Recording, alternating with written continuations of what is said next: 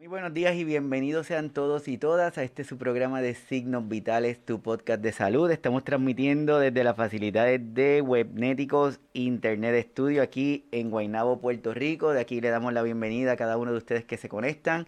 Y como decimos, gracias por conectarse con nosotros y desconectarse un ratito de lo que hacen cada día para compartir de temas, información que entendemos es son importantes para cada uno de nosotros. Y hoy tenemos un tema que desde hace algún tiempo lo queríamos desarrollar y estamos buscando la forma de cómo hacerlo, porque sabemos que es un tema muy, pero muy, muy importante, pero a la misma vez es un tema dedicado, que gente esté, está a favor, otra gente está en contra. Así que hoy vamos a hablar de este tema que entendemos que es súper, súper importante para cada uno de nosotros. Así que todos los que se conectan con nosotros por primera vez, le damos la más cordial bienvenida. Y comenzamos hablando un poquito de la pandemia. La pandemia del COVID-19 provocó un aumento de muertes a nivel del mundo. Esta cantidad de muertes que se presentaron llegó hasta el extremo que pudimos ver, observar imágenes así de fuertes en donde en muchos países la cantidad de muertos era tanta que tuvieron que recurrir a este tipo de estrategias, por decirlo de alguna forma, por la cantidad de cuerpos que tuvieron.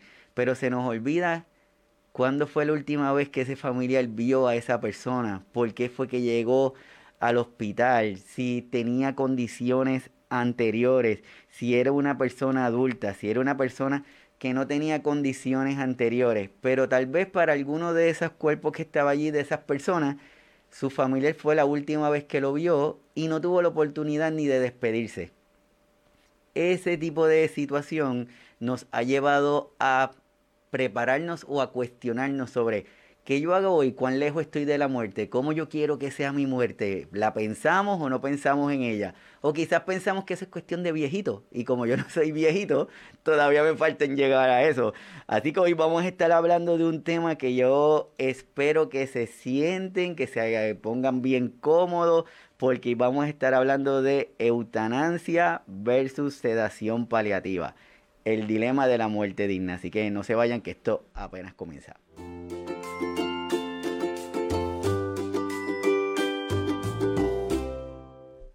Este tema lo vamos a desarrollar con mucha sensibilidad y lo que queremos es que ustedes entiendan y definan términos, porque muchos de nosotros tenemos información, pero tenemos la definición porque escuchamos, porque creemos y hoy lo que queremos es darle información para que al momento de tomar una decisión ustedes lo puedan hacer de forma correcta, pero para eso yo tengo dos super invitadas de lujo que están aquí conmigo, que van a ser que mi vida fácil, que vamos a salir todos muy educados con la información que cada una de ellas nos va a dar.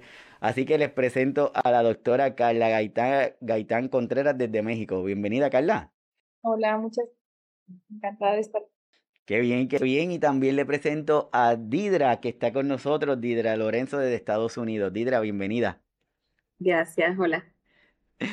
Qué bueno, así que hoy vamos a estar hablando de este tema y cada una de las muchachas me van a ayudar a poderlo identificar. Vamos para conocer quién es la doctora Carla Gaitán Contreras, médico especialista en adulto mayor, cuenta con alta especialidad en medicina de dolor, cuidados paliativos, sedación paliativa. Estudió en el Instituto Tecnológico de Estudios Superiores de Monterrey, Universidad de Guadalajara, Universidad Nacional Autónoma de México y tiene un sinnúmero de afiliaciones, es profesora, es una persona que está súper, súper comprometida en este campo. Así que el cuidado paliativo definitivamente es esta forma, como dicen, de cuidar en un momento determinado. Y existen muchos mitos sobre el cuidado paliativo, ¿verdad? Hay gente que piensa que el cuidado paliativo solamente es para las personas que estén enfermas o que están por morirse, pero no necesariamente, ¿verdad? Para todos los que no conocen a Didra, le vamos a dar alguna información. Didra Lorenzo Báez es tanatóloga, coach de vida emocional ontológica, coach de taping, que ahorita nos va a decir qué es, significa eso. Técnica de liberación emocional, también es diplomada en inteligencia emocional y resolución de conflictos. ¿Qué es un tanatólogo, Didra? Un tanatólogo es eh, una persona que te acompaña ¿no? en el proceso, no solamente Ah, bueno, en el duelo y las pérdidas, no necesariamente cuando una persona está falleciendo, ¿verdad? Hay uh, diferentes pérdidas eh, y duelos. Y básicamente nosotros lo que hacemos es acompañar a esa persona, a ese doliente en su proceso. Es un coach tapping, eh, se dice tapping, es una técnica que se utiliza para regular las emociones, para soltar las emociones. Es lo que se le dice eh, acupuntura con los dedos, donde uno va tocando ciertos meridianos y entonces ah, repitiendo unas afirmaciones eh, te ayuda a soltar emociones que tienes encerradas o creencias que tienes sin ningún efecto secundario. Es una técnica de liberación emocional. Mm, ok, esto es súper interesante eso, de verdad. Vamos a después tenerte para que nos hable de, de la técnica. Cuidados paliativos, algunos datos que tenemos es, su objetivo es aliviar el sufrimiento y ayudar a la persona a vivir con dignidad y plenitud hasta el final de sus días. Continuando con lo de los cuidados paliativos, tenemos que también abordar los problemas físicos, psicológicos, sociales y espirituales que pueden surgir a final de la vida. Significa que no solamente se limita a la parte física, es, un, es una mirada más holística, es una mirada más grande, como dicen por ahí.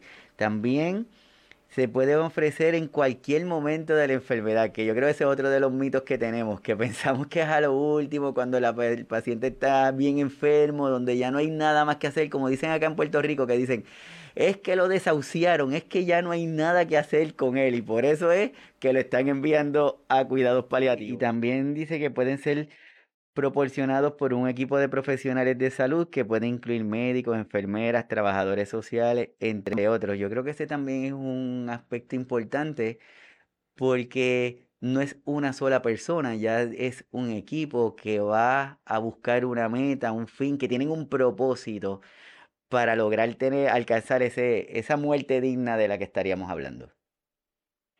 Sí, es un equipo, eh, le llamamos multidisciplinario, entonces no solo es el médico, de hecho el pilar bien importante es médico, enfermera, trabajo social, o sea, nos juntamos varios especialistas de la salud, tanatología, incluso súper importante, eh, psicología, para dar el tratamiento que es un tratamiento integral, porque la persona que está gravemente enferma, pues no es solamente el área física lo que le afecta, sino más bien el área psicológica, el área espiritual, y en eso la verdad es que el médico, pues no tenemos eh, la mejor formación, sobre todo en esa área, nos falta mucho, entonces nos apoyamos del resto del equipo. Parece que últimamente, como ahora la medicina está buscando esta mirada más holística, en donde integramos muchos componentes para ayudarnos, estos grupos multidisciplinarios son vitales en este momento y por eso es que estamos teniendo esta conversación para que las personas empiecen a mirar esto de otra forma, que empiecen a verlo no como que ya no hay nada más que hacer, al contrario, ahora es cuando se abren otras posibilidades, cosas que podemos hacer. Y dentro de ese proceso de cuidados paliativos, de, esa búsqueda de la muerte digna, aparece una palabra que le escuchamos y le escuchamos muchas veces. Y, y ahí viene la famosa eutanasia, esa palabra que le hemos escuchado pero muchísimas veces. Didra, ¿qué significa eutanasia? ¿Qué, ¿Cómo podemos relacionarnos con ella? Bueno, básicamente, como tú dices, voy a tratar de ser lo más eh, con mucha pinza con este tema, ¿no? Eh, porque básicamente la eutanasia es esa, ese proceso donde ah, se administra una sustancia eh, letal, es una palabra fuerte, pero es una, una sustancia de, por un profesional de la salud, donde ayuda según la petición del cliente eh, a finalizar la vida de la persona, ¿no? por eso hay que hablar de este tema con mucha pinza, porque no es un proceso aceptado por nuestra cultura, nuestra sociedad, muchas en, diferentes países, ¿no? Eh, donde es, una ayuda voluntaria que se ofrece, claro, con, con el consentimiento del paciente, ¿no? Eh, donde se le ayude en el proceso a morir. Eh, y es algo que básicamente no se habla, pero hay muchos mitos en cuanto a esto, pero básicamente eso es lo que es la eutanasia. Sí, y yo creo que lo que estás comentando, esa, esa palabrita de el paciente es quien solicita, el paciente es el que hace esa petición, Porque pensamos, como estamos hablando ahorita, no, es que ya no hay nada más que hacer. No, no, no. Por eso es que importante reforzar cuidados paliativos desde cualquier momento de la enfermedad. No tenemos que esperar a esa parte final de la vida para poder pensar en un cuidado paliativo que tal vez ya ahí los recursos que tenemos no van a ser tanto, o el beneficio tanto para el paciente como para el familiar no lo van a tener si esperamos mucho tiempo. Pero dentro de esta eutanasia, ¿cuáles son las estadísticas, Didra? Ah, básicamente esto salió de la Organización Mundial de la Salud. Tenemos que una evaluación exhaustiva, porque tienen que ser bien uh, específicos con esto, dice, eh, todo el mundo muestra que en, el área donde son legales, solo el 0.3% y el 4.6% de las muertes se deben a eutanasia eh, o PAES, que es el procedimiento de, abstención eh, de soporte de vida, y más del 70% de los casos se involucran con pacientes del cáncer, porque ese proceso de cáncer es bien, bien doloroso y bien ah, difícil, ¿no? Y por otro lado, tenemos que cada año se estima que 56.8 millones de personas, eso incluyendo el 25.7 eh, millones del último año de vida, eh, necesitan cuidado paliativo, o sea, que ese paliativo, que eso es diferente, ¿no?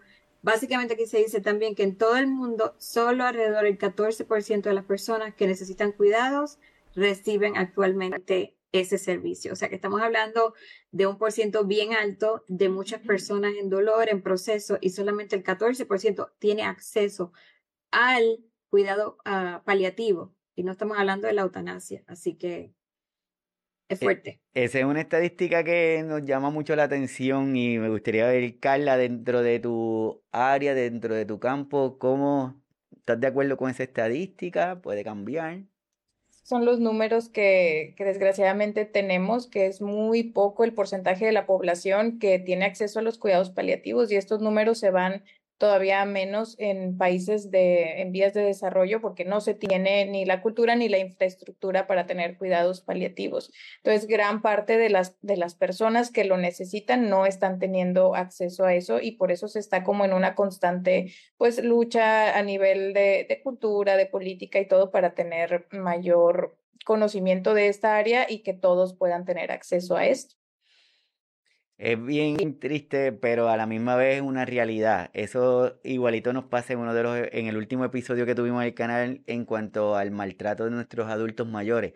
Los porcientos reportados son bien bajitos porque la mayoría de la gente no lo reporta o si lo hace, llega un punto de que quitan la denuncia. Entonces, acá por nuestra cultura, tal vez por nuestras creencias o por lo que creemos saber, limitamos el utilizar este tipo de proceso que hay que va en beneficio de la persona que en ese momento está teniendo esta situación. Didra, esto de la eutanasia, ¿qué, ¿cómo lo podemos definir? Pues básicamente yo diría que es la asistencia, ¿no? De ayudar a ese paciente que está ya en su punto casi final o en un proceso que ya tiene mucho dolor y ya no puede más y decide eh, que prefiere partir al otro lado, ¿no? Eh, y básicamente ah, tiene una ayuda de un profesional que lo ayude en ese proceso eh, para ya terminar con su vida. Sí, y, y vuelves a decir, es, es una forma de asistir, no es algo que se hace sin que la persona haya tomado su decisión, por eso es que se dice que es la intención deliberada para poner fin a la vida de un paciente que padece una enfermedad incurable o dolorosa a solicitud de la misma persona. Yo creo que esto es una de las creencias también que hay que piensan que cualquier persona lo puede decir, no, no, la persona tiene que estar, hay unos procesos, tiene que estar alerta, consciente, tiene que saber lo que se está pidiendo y en base a esa solicitud, pues se hacen unos análisis y se determina si sí o si no. Esta eutanasia, ¿cómo se está viendo en México, Carla? En México no es algo que, aún sea legal. Eh, ha habido ciertos movimientos para tratar de, de autorizarla, de poner un poco más en, sobre la mesa el tema de la muerte digna a través de la eutanasia, pero no es ahorita un procedimiento legal. Entonces, lo que sí tenemos legalizado desde el 2009 es un, pues es un reglamento de cuidados paliativos que se agregó a la Ley General de Salud, donde sí se establece una muerte digna, pero a través de la acción de fármacos, eh, de la sedación paliativa, por ejemplo, que esto sí es legal en México, pero el tema tal cual de eutanasia o de suicidio asistido es algo que no tenemos nosotros aquí. Mm, así que es importante estos temas que estamos desarrollando para todos los que se conectan hoy al programa. Estamos hablando con la doctora Carla Gaitán y con Didra Lorenzo sobre el tema de eutanasia versus sedación paliativa, dilema de la muerte digna, porque entendemos que es importante hablar, que lo conozcamos. Y esta primera parte de lo que estamos haciendo es definiendo estas palabras, porque yo creo que si las definimos y sabemos bien qué significan, al momento en que nos hablen o al momento en que estemos expuestos a este tipo de, de situación, podemos tomar decisiones como que más, más informadas, que yo creo que es el fin. Carla, hablando de esa sedación, ¿qué es una sedación y más aún una sedación paliativa? Sí, mira, la diferencia entre eutanasia, como ya bien lo explicó Didra, es la acción deliberada de terminar la vida. O sea, en realidad mi objetivo como médico es que tú te, o sea, que termine tu vida y, y, eso yo lo administro a través de fármacos. Entonces, esa es, esa es la eutanasia y la sedación paliativa es, no, yo administro fármacos también que están controlados, pero con la intención solamente de disminuir la conciencia. O sea, mi intención o mi objetivo principal no es acabar con tu vida en ese momento. Entonces, las medicinas no van a ser como el fin principal, sino más bien el fin principal es que bajamos la conciencia, estás en un estado eh, de, de disminución o de inconsciencia total, pero porque ya no hay otra manera de aliviar tus síntomas. Entonces, digamos, síntomas puede ser desde un dolor muy severo, desde una angustia existencial muy fuerte, eh, delirium, que es como una alteración del estado también de alerta, donde están los pacientes muy inquietos, muy agitados.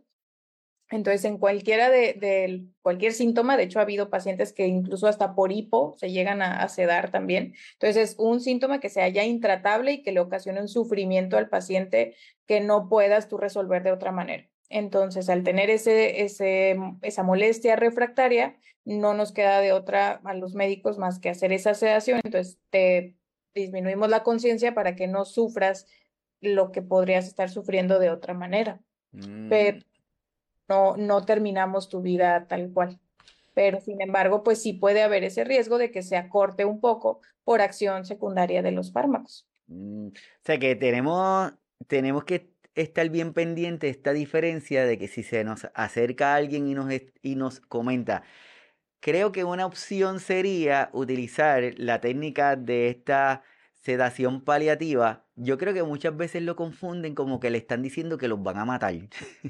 Sí, sobre todo porque a veces como médicos tratamos de explicarlo como que vas a dormir al paciente. Entonces tú le dices va a estar dormido y entonces el paciente a veces entiende que dormirlo es eh, como una eutanasia. No sé si les ha pasado también.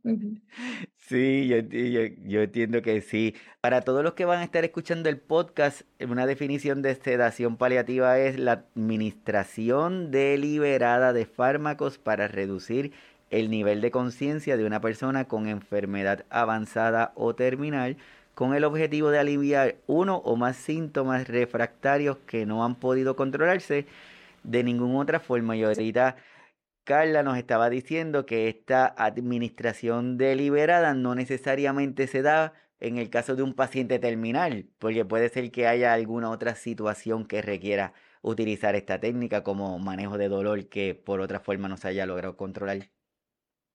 Mm, pero sí es, o sea, sí sería en, enfermedad terminal porque si iniciamos una sedación paliativa ante un contexto de una persona que no está cercana a la muerte, eso sí no sería ya tal cual una sedación paliativa. Entonces sí tiene que estar la persona, no hay un tiempo determinado, pero por lo menos que se acerque tal vez una o dos semanas a la, al final de la vida o a su, a su muerte para nosotros poderla administrar.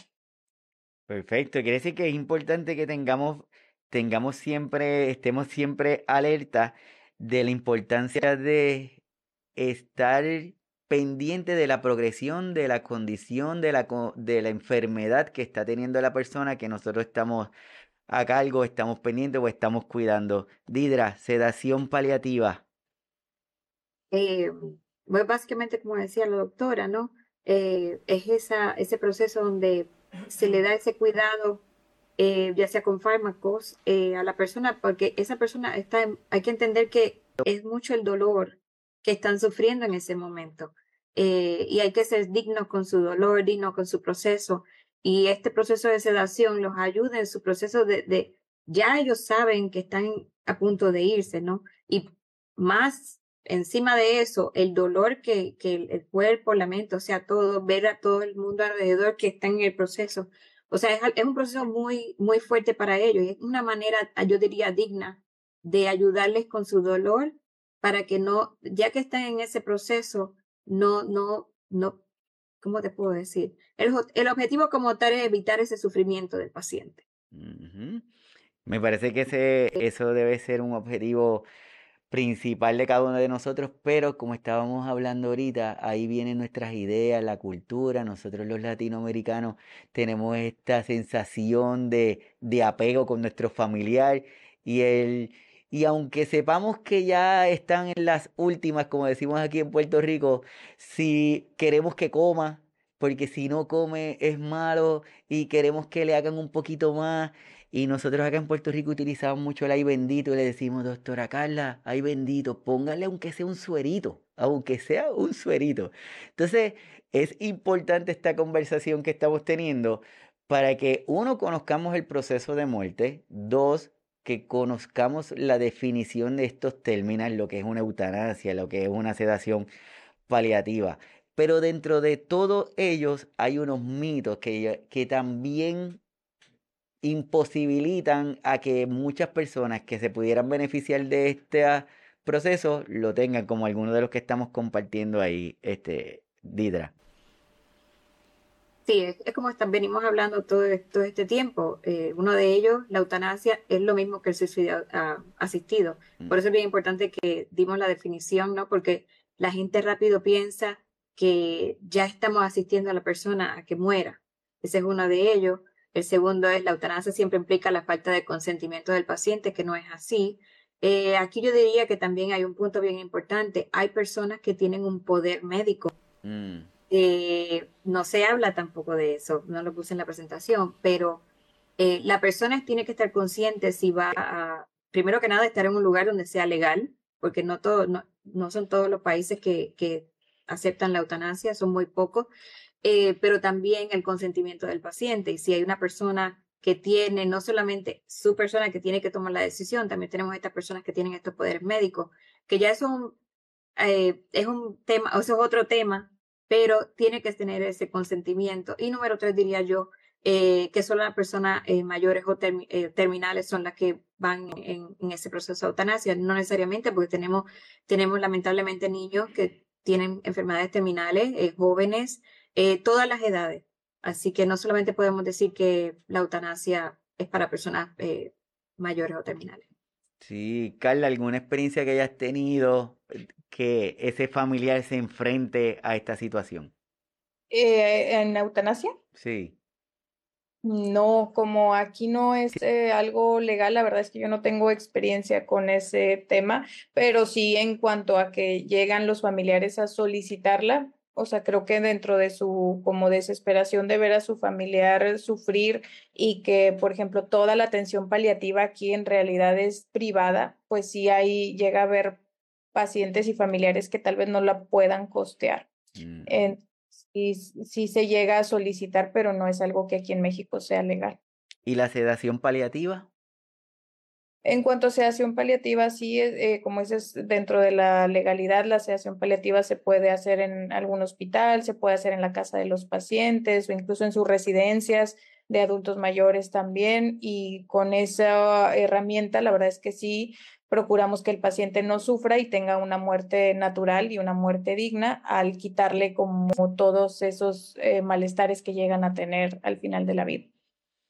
Yo creo que es importante y a todas las personas que están conectadas, que están viendo y que van a ver después el episodio o lo van a escuchar, que entendamos que estos temas son temas que son necesarios que los discutamos antes que ocurra algún evento, como estaba diciendo Didra, hoy día existen lo de las directrices anticipadas, los Good Will Living, en donde usted puede establecer, usted escribe qué cosas quiere que hagan o qué cosas quiere que no hagan. Y eso ayuda muchísimo. Por ejemplo, una persona que llega a este momento, está en el hospital, pasa alguna situación y van donde sus familiares a preguntarle, ¿qué ahora qué hago? ¿Lo entubamos o no lo entubamos? Entonces estamos en la crisis del momento y ahora yo tengo que empezar a analizar primero qué me está diciendo el doctor Segundo, si lo entiendo. Y lo tercero es que, ¿y si pasa algo y se muere? ¿Qué me va a decir la familia? Entonces, yo creo que son situaciones que desde ya las debemos conversar. ¿Qué opinas? Qué ah, yo diría que en este caso, primero que nada, quita mucha responsabilidad del familiar, eh, porque no se queda con esa carga o no se toma una decisión que no es la que quiere el paciente, porque también tenemos eso, hay personas que se van inconscientes en su dolor, en su proceso y no pueden hablar, eh, no hay nada por escrito, entonces el familiar tiene que tomar la decisión. Y luego entonces tiene una parte que dice que, que, que o lo conecten o no lo conecten o lo resuciten o no, y tienes otra parte que no, no quiero, entonces empieza esa guerra familiar durante el proceso donde la persona necesita, ¿verdad?, asistencia. Mm. Eh, es un proceso eh, bien tedioso, bien difícil, pero aunque las personas no lo quieren hablar y no lo quieren ni, ni escribir, ayuda mucho en el proceso, porque también otra cosa que pasa, si la persona no desea ser entubado, no desea, pero no lo dejó por escrito y el familiar lo quiere hacer, ya ahí entonces, ¿verdad? Depende de, de, de, lo, que, de lo que se decida cuando la persona no está consciente. Mm, ¿Carla? Sí, sin duda es algo que mm, es bien importante como empezarlo a, a tratar y a, comunicarnos nosotros también como médicos, que a veces el problema es que el médico no, no quiere hablar de eso tampoco, o sea, no sé hablar con el familiar, pero sí de irle informando, o sea, lo, lo correcto sería irle informando sobre su estado de salud, realista y su pronóstico para que él vaya planeando todo su atención que va a recibir. Entonces, sí empezarlo a hablar nosotros como médicos, fomentar esa comunicación y que se vaya dejando pues listo. Por ejemplo, aquí en México no es válido en todos lados dejar tu, tu will, que era lo que mencionaban ahorita, o sea, algo que se llama voluntades anticipadas aquí en México no es legal en todas partes. Mm. Entonces, no puedes dejar tu, algo por escrito porque no va a ser completamente válido, pero sí por lo menos que hables con tus familiares para que tomen la decisión que va de acuerdo a lo que tú quieres. Y pero si no se habla de eso, pues cómo voy a saber qué es lo que piensa mi mamá cuando se llegue el momento, ¿verdad? Es una situación que es bien estresante para todos porque eh, estamos ahí, está el doctor, está haciendo lo que a cada uno de nosotros nos enseñan, porque a nosotros lo que nos enseñan es, llega una persona al hospital, tú vas a utilizar todos los recursos para mantener ese corazón que esté latiendo, no importa cuántas cosas tengan que hacer. Y de momento alguien me está diciendo que no quiere que yo lo haga. Pues hasta yo mismo se me va a hacer difícil porque no estoy entrenado para eso. Entonces, ¿cómo yo le hago ese acercamiento a ese familiar para solicitarle o ofrecerle esto de una eutanasia o ofrecerle en aquellos casos que sean legales o ofrecerle una sedación o ofrecerle, decirle, los tengo que entubar y que la persona se quede ahí pensando como que, no entiendo lo que me está diciendo. Entonces para cada uno de nosotros es un momento bastante, bastante complicado. Así que conversamos, hablamos sobre esto de las directrices en aquellos sitios que estén legal, pues súper, en aquellos sitios que no, es conversaciones que las debemos tener y usted háblelo con su familia, con la persona que esté siempre con usted, para que sepan qué va a pasar en caso de que ocurra este tipo de, de situación. Tenemos sedación paliativa, tenemos eutanasia, hay muchos otros términos, hay, son cada uno de ellos un programa solito en donde lo podemos desarrollar. Y aquí lo que queremos, lo que quisimos hacer con ustedes es presentarles este tipo de lenguaje, estas palabras, que no le tengamos miedo, que las entendamos. Yo creo que, que es lo más importante para cada uno de nosotros. Didra, en forma de como que un resumen, algo que le podamos dejar a las personas que están escuchando y las que van a estar escuchando el episodio por las diferentes plataformas sobre este tipo de temas, ¿qué le podríamos decir? Bueno, básicamente yo diría que eh, si vemos la eutanasia, es un enfoque de buscar ese alivio de esa persona que ya está en un proceso ya terminal con mucho dolor y ya no la aguanta y desea terminar, ¿verdad? Su vida versus eh, la sedación paliativa que no extiende la vida, pero por lo menos eh, se le da con ese enfoque de considerar ese cuidado compasivo mm. eh, de esa persona que está enfrentando esa enfermedad grave, avanzada o terminal. Perfecto. Y Didra, en las personas que están interesadas en estar en, contacto contigo, ¿cómo lo pueden hacer? Ah, bueno, estoy en las redes sociales, ah, tengo un grupo de apoyo eh, para las personas que están en duelo. Está con mi nombre, Didra Lorenzo, me puedes conseguir en Instagram, TikTok o Facebook también. Perfecto, y, y sé que tienes por ahí un taller. Sí, ya que se acercan las navidades, ¿verdad? Hay mucha gente que está en duelo y se le hace difícil por los aniversarios, por las, festividades. Y me tomé la tarea de el mes que viene hacer un taller en noviembre 19, es una hora y media vía Zoom, para darle herramientas, ¿no? Eh, y hablar un poquito en cuanto a cómo lidiar con el duelo y la pérdida durante las festividades. Perfecto, así que todos están invitados a compartir con Didra el 19, seguirle en las redes que se mantiene bien, pero que bien activa. Ahí la, le comparto lo de las redes de Didra para que se nos unamos, nos unamos. Carla, ¿cómo, cómo sería ese, ese resumen de estos temas tan gigantes? ¿Cómo lo pudiéramos hacer?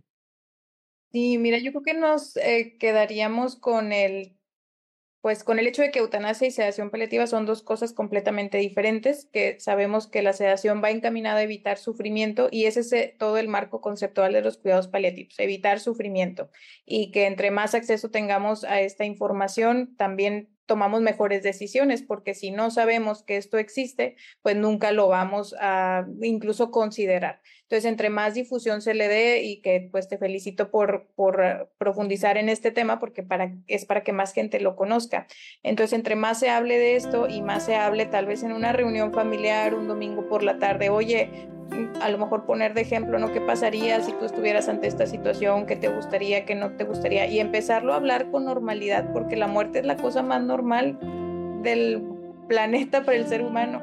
empezarlo a hablar como algo normal y quitarnos ese tabú para que tomemos mejores decisiones para el final de nuestra vida que eventualmente va a llegar, por más que nos estamos esforzando para no llegar y no envejecer, pues eventualmente llegaremos a ese punto, ¿no? Entonces, saber que hay medidas que podemos usar para no tener sufrimiento, saber que hay especialistas que nos dedicamos a esto, eh, que somos un equipo, como bien lo mencionábamos ahorita, como especialistas como Didra en tanatología, que también nos apoyan muchísimo, enfermería, entonces, saber que todos somos un equipo y que el fin es que no sufra alguien de, una, de algo que puede ser evitable, ¿no?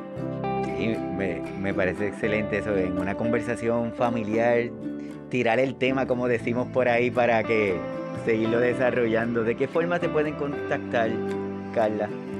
Eh, yo estoy en redes sociales como arroba geriatracarla, así me pueden encontrar. Bueno, veo que esa imagen es eh, el logo de mi, de mi Facebook, eh, pero estoy en Instagram, en TikTok y ahí me pueden encontrar. Si tienen alguna duda, con gusto estoy a sus órdenes.